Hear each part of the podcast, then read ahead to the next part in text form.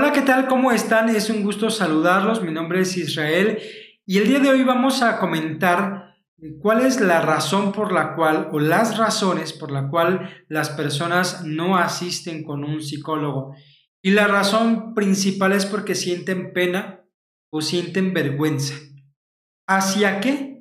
Bueno, lo vamos a estar platicando en estos minutos y quiero por favor que también medites, pienses en reflexiones realmente y determina si tú te has negado a ir a un psicólogo por alguna de estas razones.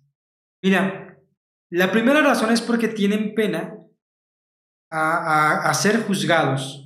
Piensan que el especialista los va a criticar, los va a juzgar, los va a regañar, que el especialista se va a crear un concepto de ti.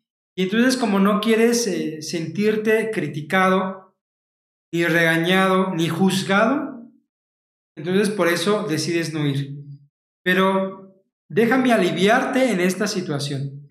El psicólogo es un especialista que no tiene como objetivo ni tiene como propósito el criticarte o juzgarte. Así que un psicólogo jamás te va a juzgar, jamás te va a criticar, jamás va a criticar tus experiencias pasadas o tus decisiones del pasado.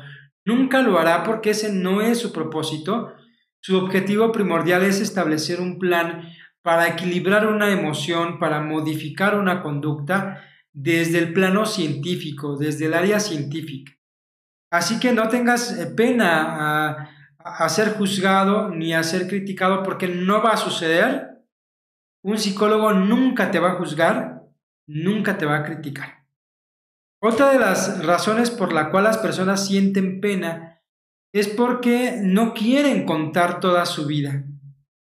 Hay cosas muy sagradas o acontecimientos muy concretos y específicos que incluso no les has contado a alguien más o no se los has contado a nadie y que de repente te da pena o vergüenza contárselo a alguien que no es de tu familia.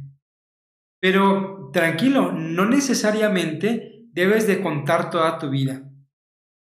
Claro que el especialista te va a hacer algunas preguntas, pero tú estarás en tu derecho de decidir qué decir y qué no decir. Hay cosas que tal vez no tengas que decir si no las quieres decir.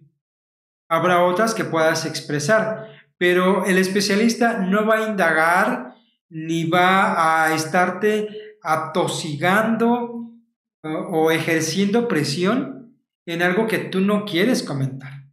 Así que no te angusties por esa situación. Si no quieres contar algo, no lo tienes que contar. Bueno, otra de las razones por la cual las personas sienten pena es porque piensan que ir con el psicólogo es para los fracasados o para los débiles. Mira, resulta que muchas personas dicen es que yo creo que puedo solo. Yo puedo solucionar mis conflictos o puedo resolver mis problemas solo. Y entonces no van con el psicólogo porque piensan que cuando ya no pudieron solito o solitos, entonces tengo ahí que ir con, con alguien para que me ayude. Mira, te voy a poner un ejemplo. Si en algún momento se te picara una muela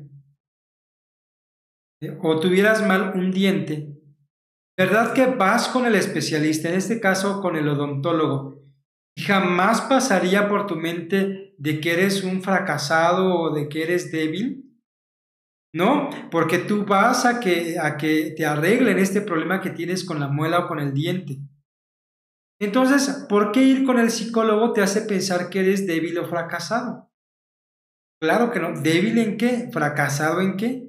No, el especialista, el psicólogo te va a ayudar nuevamente a equilibrar tus emociones, a modificar una conducta, pero en ningún momento te catalogues tú mismo de débil o fracasado.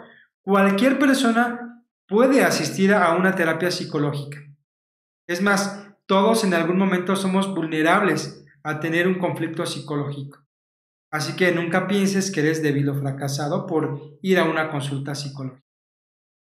Otra de las razones por la cual sienten pena es porque tienen pues vergüenza de que sus familiares los van a criticar. Entonces decimos, es que no, no quiero que mi mamá, que mi papá, que mis vecinos se enteren que voy con el psicólogo. Pero mira, te doy un dato interesante. Según la, la Organización Mundial de la Salud, más de 300 millones de personas sufren depresión. Más de 260 personas a nivel mundial sufren de ansiedad, de trastornos de ansiedad. Muchas de estas personas asisten a tratamiento psicológico. Así que si tú decides iniciar un tratamiento, bueno, también es bueno saber que no eres la única y que tal vez muchas personas de tu alrededor también necesitan un tratamiento psicológico, pero que no se han decidido a tomar este tratamiento. Así que no tengas pena o vergüenza de que te van a criticar tu familia, qué van a decir de ti. Pues nada, muchas de esas personas también en ciertos momentos requerirían de un tratamiento terapéutico. Bueno, otra de las razones por la cual sienten pena las personas es que creen que se la van a pasar llorando y que no quiero que nadie me vea llorar.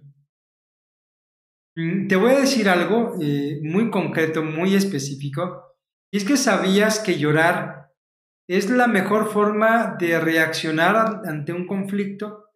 Es decir, llorar es una señal de una buena inteligencia emocional. Aquel que reprime sus sentimientos, aquel que se guarda estas emociones, tendrá más conflictos a futuro que aquel que decide expresarlo por medio del llanto. Así que estas frases que nos dijeron de no llores o solamente lloran los débiles o tú no tienes que llorar, pues son completamente falsas porque llorar es una señal de inteligencia emocional.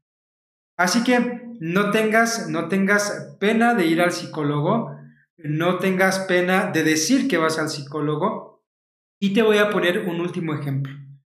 ¿Verdad que a ti no te da pena decir que tenemos diabetes o que tienes diabetes. A veces decimos es que tengo elevada el azúcar o tengo la presión alta y lo decimos con total normalidad, no nos da pena decir esto. Bueno, ¿por qué nos tendría que dar pena decir que nuestras emociones están desequilibradas? ¿Por qué nos tendría que dar pena decir que tenemos conductas que ya no son sanas?